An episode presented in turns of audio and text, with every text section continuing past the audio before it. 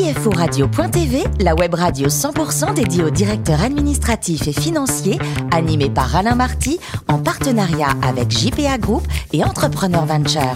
Bonjour à toutes et à tous, bienvenue à bord de CFORadio.tv. Vous êtes plus de 11 000 DAF et dirigeants d'entreprise à nous écouter chaque semaine passionnément en podcast. À mes côtés, pour co-animer cette émission, Damien Potvin, président de JPA Group qui compte 175 bureaux dans le monde. Bonjour Damien. Frédéric Zavoki, qui est le président et le patron d'Entrepreneur Venture, et puis Richard Fremder, rédacteur en chef adjoint de CFO Radio.tv. Bonjour Frédéric, bonjour Richard. Bonjour. Alors Richard cap sur les télécoms aujourd'hui, non? Effectivement, et ce qu'on ne sait pas assez, c'est qu'il existe plein d'opérateurs à côté des mastodontes, et c'est ce que va nous expliquer Delphine Lable, notre invitée du jour, puisqu'elle est DAF et DRH de Wacom. Bonjour Delphine. Bonjour. Alors vous êtes né à Montpellier, vous avez un parcours assez logique, en fait, bac S, prépa HEC, sub de co, et pendant des années, votre année pardon, de, de césure, vous découvrez l'audit chez Deloitte pour faire de l'audit bancaire. Mais ça, vous découvrez que c'est pas vraiment votre truc. Vous préférez l'audit généralisé et vous passez alors un double diplôme avec seulement, vous m'aviez dit, 40 heures de compta. Vous avez dû vous mettre euh, à niveau en accéléré ou? Oui, effectivement, euh, quand vous êtes en école de commerce, la première année est généraliste, donc euh, effectivement 40 heures de, de compta. Et euh, pour le double, le double cursus, euh, bah, j'ai rejoint des, des, gens qui étaient en MSTCF, euh, donc euh, qui eux avaient mangé et mangé de la compta. Donc il a fallu se, se mettre au niveau et pendant les, les six mois de, de, cours, effectivement, il a fallu cravacher. Ne rien faire d'autre. En fait, c'est ça. Exactement.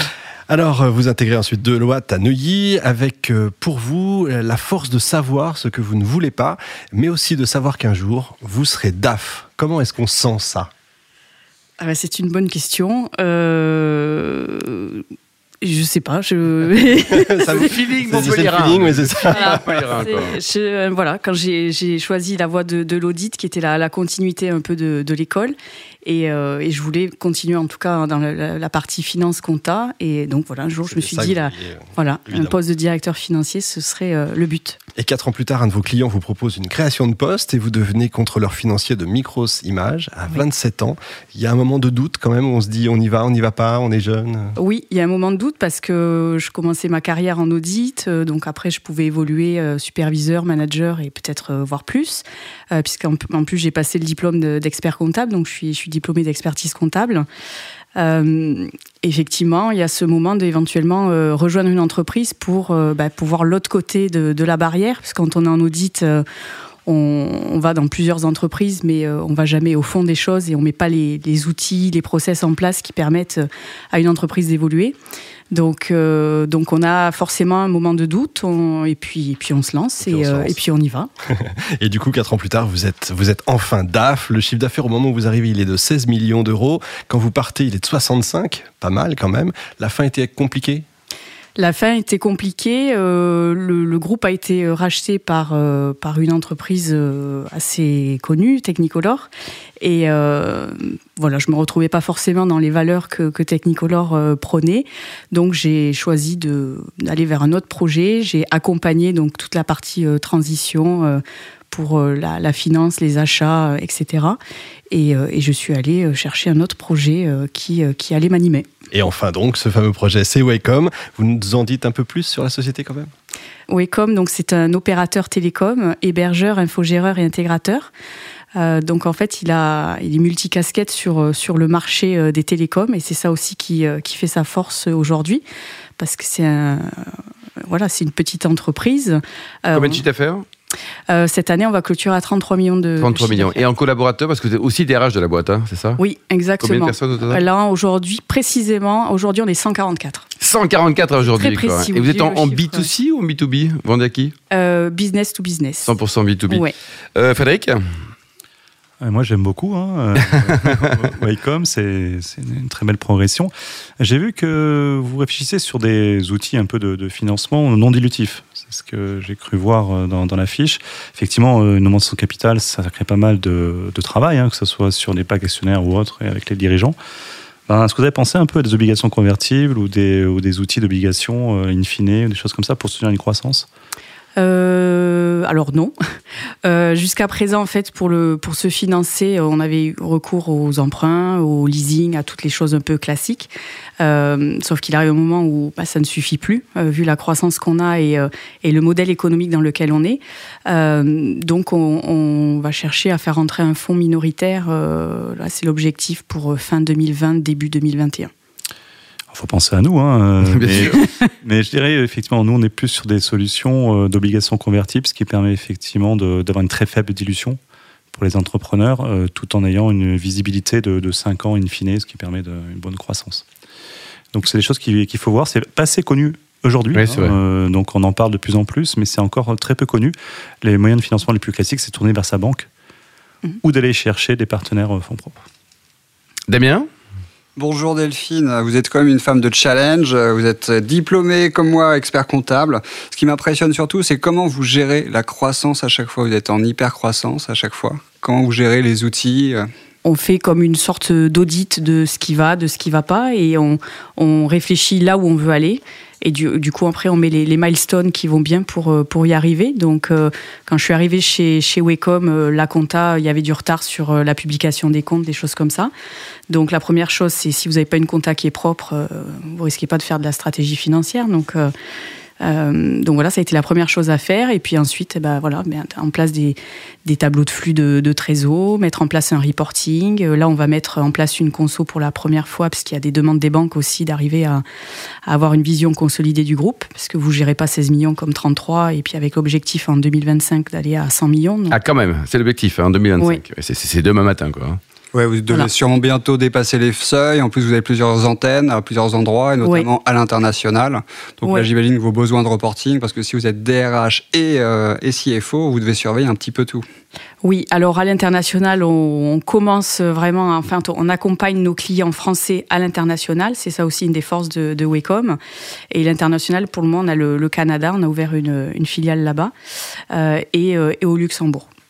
Damien? Eh bien, vous avez créé des outils, puisque vous êtes une société très tech, donc vos systèmes d'information en interne, c'est quelque chose d'interne ou finalement vous avez eu un prestataire externe type SAP ou ce genre d'outils? Non, alors pour, euh, pour tout ce qui est commercial, euh, on est sur Salesforce et après sur la partie euh, comptant, on est sur Sage.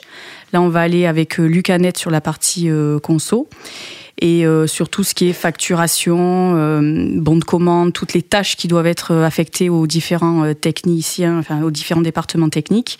on a créé un logiciel maison, notre SI interne qui s'appelle Antoine et, et, qui nous permet voilà de, bah, de le moduler comme on veut parce que sur le marché il n'y avait pas d'outils qui, qui étaient adaptés pour notre marché, d'autant qu'on est aussi sur la partie retail qui est une de nos, un de nos d'une de nos sociétés qui est vraiment en croissance et qui adresse vraiment les, marchés avec euh, multi-boutiques ou multi-enseignes, euh, tels que euh, Yves Rocher, le groupe Uniqlo, Princesse Tam Tam, voilà, des enseignes de ce, de ce type.